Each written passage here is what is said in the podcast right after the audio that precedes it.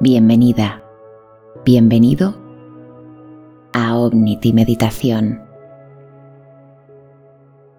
Hoy nuestro viaje consistirá únicamente en desactivar nuestra mente activa para así alcanzar la calma y la tranquilidad para conciliar el sueño. Así que extiende tu cuerpo, cierra tus ojos y por hoy no tengas más expectativa que la de dejarte llevar.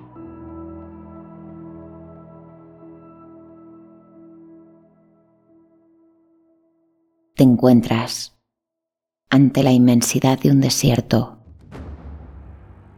El sol comienza a ponerse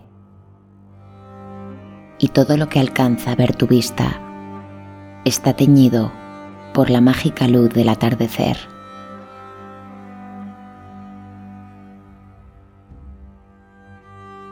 Comienzas a caminar por la arena.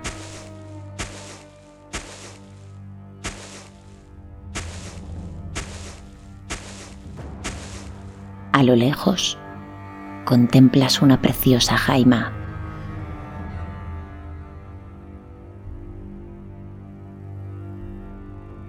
Puedes ver la luz de un fuego encendido.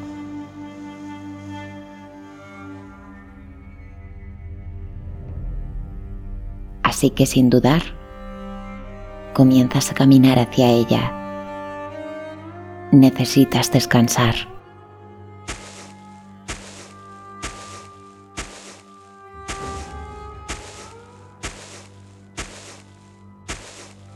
La temperatura comienza a bajar.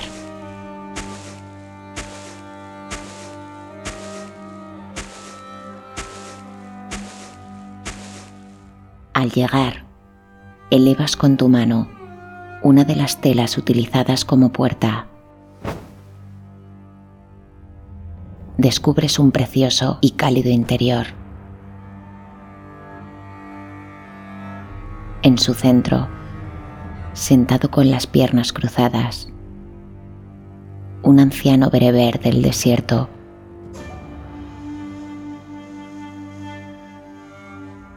Algunos cuentan que se trata del hombre más sabio de toda la comarca. Con su mirada te invita a pasar. Y sin mediar palabra, decides sentarte junto a él.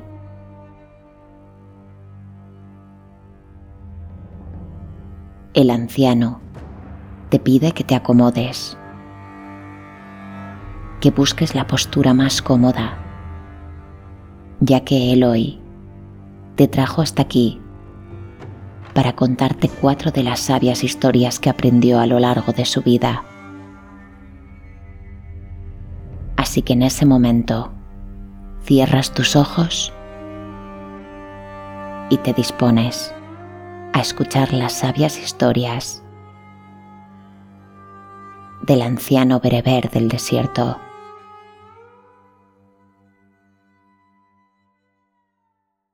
Érase una vez una bonita pareja de jóvenes. Comenzaron el noviazgo cuando ella tenía tan solo 13 años. Vivían en un pueblito de leñadores, al lado de una montaña. Él era alto, esbelto y musculoso, dado que había aprendido a ser leñador desde la infancia ella era una bonita chica pelirroja, con el pelo muy largo, tanto que le llegaba hasta la cintura, con ojos celestes, cálidos y maravillosos. La historia cuenta que habían ennoviado con la complicidad de todo el pueblo, hasta que un día cuando ella tuvo 18 y él 23 años, el pueblo entero se puso de acuerdo para ayudarles a que ambos se casaran. Les regalaron una cabaña con una preciosa parcela de árboles para que él pudiera trabajar como leñador. Después de casarse, se fueron allí a vivir, para la alegría de todos, de ellos, de su familia y del pueblo. Se cuenta que vivieron allí durante todo el invierno, un verano, una primavera y un otoño. Disfrutaban de estar juntos, pero cuando el primer día de aniversario se acercaba, ella sintió que debía hacer algo para demostrarle su profundo amor. Pensó en hacerle un regalo que significara esto, amor. Un hacha nueva la relacionaría con todo el trabajo y un jersey tejido tampoco le convencía. Quizás prepararle una gran cena, pero pensó que no sería suficiente demostración de amor. Así que decidió bajar al pueblo para ver qué podía encontrar allí. Y comenzó a caminar por las calles. Sin embargo, por mucho que caminara, no encontraba nada que fuera tan importante nada que ella pudiera comprar con las monedas que semanas antes había estado guardando, prediciendo que se acercaba su fecha de aniversario. Al pasar por una joyería, vio una hermosa cadena de oro expuesta en la vidriera. Entonces recordó que había un solo objeto material que su novio adoraba verdaderamente algo que él consideraba sumamente valioso. Se trataba de un reloj de oro que su abuelo le había regalado antes de morir. Desde bien pequeño, él guardaba ese reloj tapado con un paño. Siempre lo dejaba al lado de su cama y todas las noches abría la mesita de luz, desenvolvía de aquel paño su valioso reloj. Lo limpiaba, le daba brillo, le daba cuerda y se quedaba escuchándolo hasta que la cuerda se terminaba. Y de nuevo lo volvía a brillantar, lo acariciaba y lo guardaba con amor. Entonces ella pensó, qué maravilloso regalo sería esta cadena de oro para aquel reloj. Entró a preguntar cuánto valía y ante la respuesta una angustia la tomó por sorpresa. Era muchísimo más dinero del que ella había imaginado, mucho más de lo que ella podría juntar. Hubiera tenido que esperar tres aniversarios más para poder comprarlo, pero ella no podía esperar tanto para demostrarle su amor. Salió del pueblo un poco triste, pensando qué hacer para conseguir el dinero necesario. Entonces pensó en realizar algún trabajo que pudiera aportarle este dinero, pero no sabía cómo. Y pensó y pensó más, hasta que al pasar por la única peluquería del pueblo, se encontró con un cartel que decía, se compra pelo natural. Y como ella tenía ese precioso pelo pelirrojo que no se había cortado desde hacía diez años, no tardó en entrar a preguntar. El dinero que le ofrecían por su cabello alcanzaba para comprar la cadena de oro y todavía sobraba para comprar una pequeña caja donde guardar la cadena y el reloj. No dudó y le dijo a la peluquera, si dentro de tres días regreso para venderle mi pelo, ¿usted me lo compraría? Por supuesto que sí, señorita, respondió la peluquera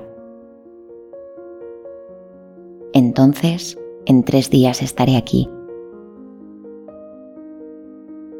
En ese momento regresó a la joyería y dejó reservada la cadena. Y volvió a casa sin decir nada. El día del aniversario, ellos dos se abrazaron más fuerte de lo normal. Luego, él se fue a trabajar y ella se hizo cortar el cabello, bien corto. Y luego de que le dieran el dinero, se dirigió a la joyería. Allí compró la cadena de oro y la cajita de madera.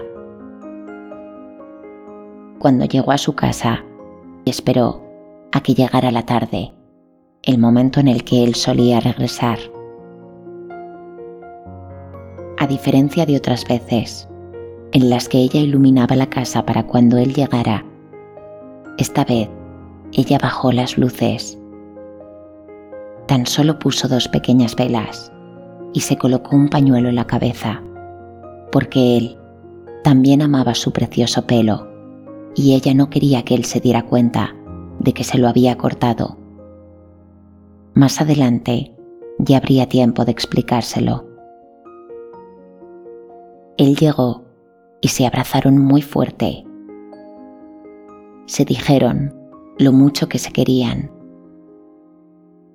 Entonces ella sacó de debajo de la mesa la pequeña cajita de madera que contenía la cadena de oro para su reloj. Él fue hasta el ropero y extrajo de allí una caja muy grande, algo que él había traído mientras ella no estaba. La caja contenía dos enormes y carísimos cepillos que él había comprado para ella, vendiendo el antiguo y adorado reloj de su abuelo. Si crees que el amor es sacrificio, no te olvides de esta historia. El amor no está en nosotros para sacrificarse, sino para disfrutar de su existencia. Érase una vez, en una antigua estación de tren, una señora muy elegante. En la ventanilla le informan de que su tren está retrasado y que tendrá que esperar aproximadamente una hora en la estación. Bastante frustrada, compró una revista, un refresco y un pequeño paquete de galletas preparada para la forzosa espera, se sentó en uno de los largos bancos del andén. Mientras hojeaba su revista, un joven se sentó a su lado. Y de forma imprevista, la mujer puede ver por el rabillo del ojo cómo aquel joven, sin siquiera decir una palabra, estira su mano agarra el paquete de galletas, lo abre y después de sacar una, comienza a comérsela despreocupadamente. La mujer estaba indignada. No estaba dispuesta a ser grosera, pero tampoco podía fingir que no pasaba nada. Así que con gesto ampuloso tomó el paquete de galletas sacó una y mirándolo fijamente, comenzó a comérsela. En ese momento, el joven sonrió y cogió de nuevo otra galleta. La señora comenzó a enfurecerse lentamente, tomando de nuevo una galleta y con visibles señales de fastidio, se la comió de nuevo, sosteniéndole otra vez la mirada al joven. El diálogo de miradas, gestos y sonrisas del joven continuaban entre galleta y galleta.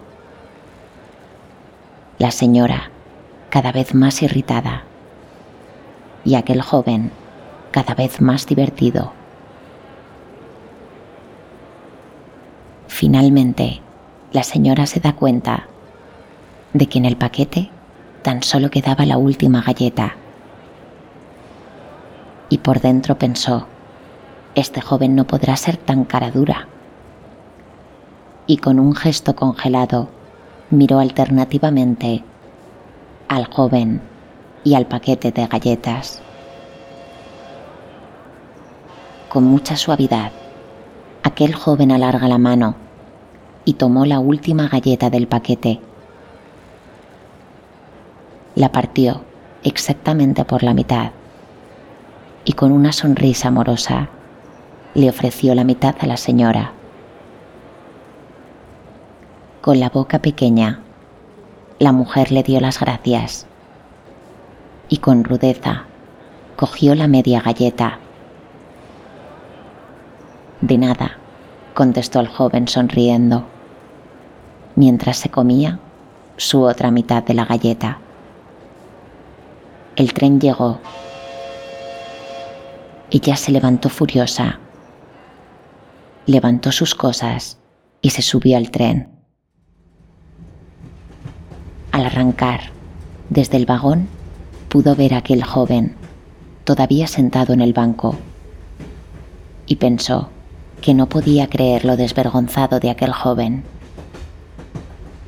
En ese momento, con la boca reseca de ira, abrió su cartera para sacar la lata de refresco, hasta que de pronto se quedó inmóvil al comprobar que dentro de su cartera estaba allí su paquete de galletas cerrado. Su paquete de galletas estaba intacto. En un oasis escondido, se encontraba el viejo Eliau de rodillas.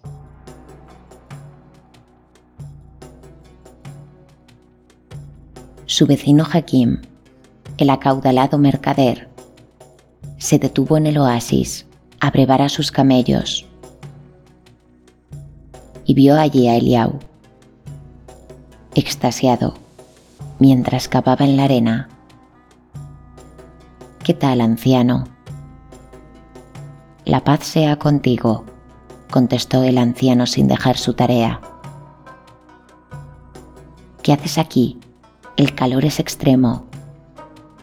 ¿Y por qué llevas una pala en las manos? Estoy sembrando, contestó el anciano. ¿Y qué siembras aquí, Eliau? Dátiles, respondió el anciano mientras señalaba a su alrededor el palmar. ¿Dátiles? repitió el recién llegado joven. Y cerró los ojos, como el que escucha la mayor de las absurdeces. El calor te ha dañado el cerebro, querido amigo. Vente conmigo. Deja esa tarea. Vamos a la tienda y bebamos una copa de licor. No puedo, contestó el anciano. Debo terminar la siembra. Quizás luego iremos a tomar esa copa de licor. El joven, sorprendido, le preguntó, ¿Cuántos años tienes, anciano? No lo sé exactamente, contestó el anciano. ¿Setenta? ¿Ochenta? No lo sé, creo que lo he olvidado. ¿Pero acaso eso importa?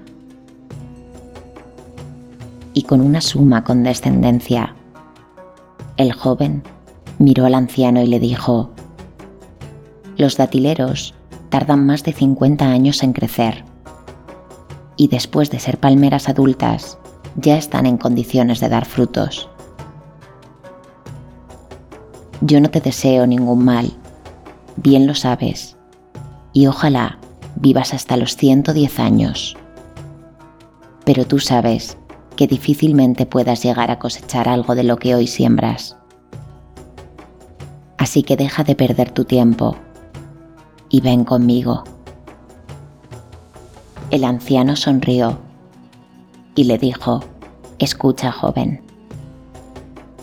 Yo comí los dátiles que otro sembró, otro que tampoco soñó nunca comprobarlos.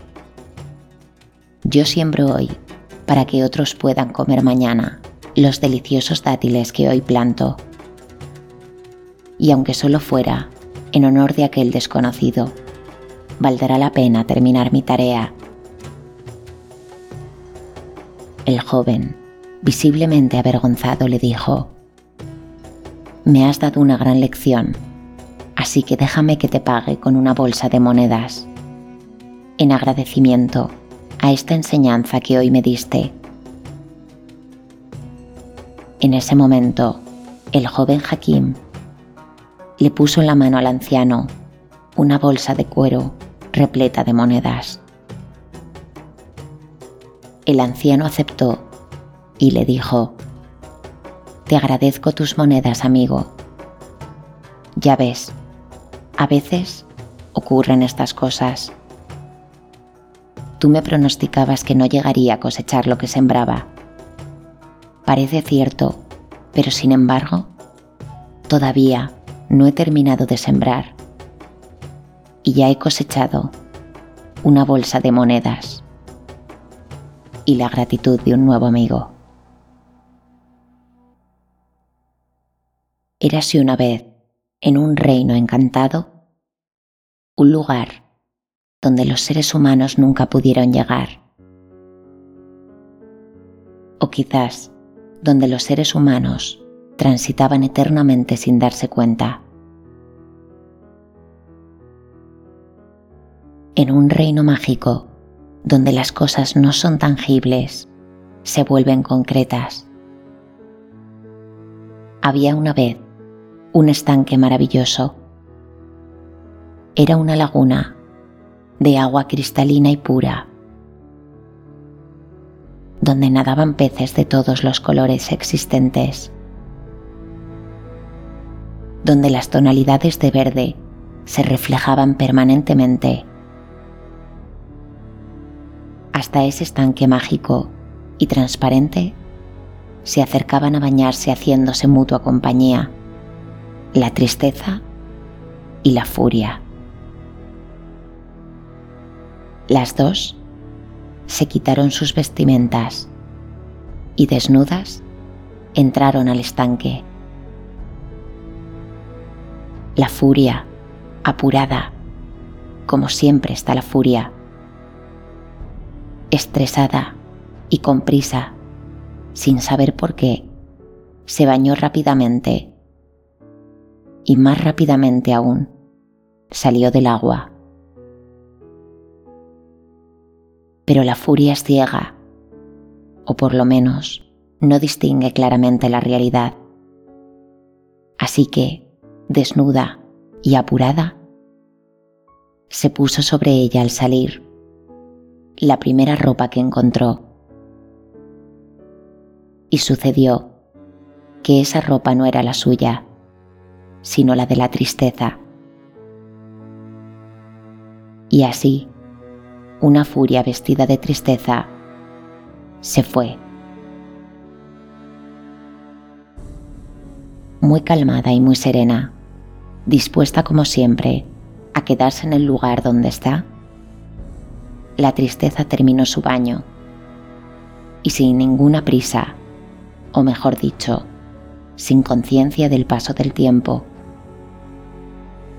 con pereza y lentamente salió de aquel estanque. En la orilla se encontró con que su ropa ya no estaba allí. Como todos sabemos, si hay algo que a la tristeza no le gusta nada, es quedarse al desnudo. Así que se puso la única ropa que había encontrado junto al estanque, la ropa de la furia. Cuentan que desde entonces muchas veces uno se encuentra con la furia, ciega, cruel y terriblemente enfadada pero si nos damos el tiempo de mirar bien dentro de ella, encontramos que esta furia que vemos es tan solo un disfraz y que detrás de ese disfraz que viste la furia, en realidad únicamente está escondida la tristeza.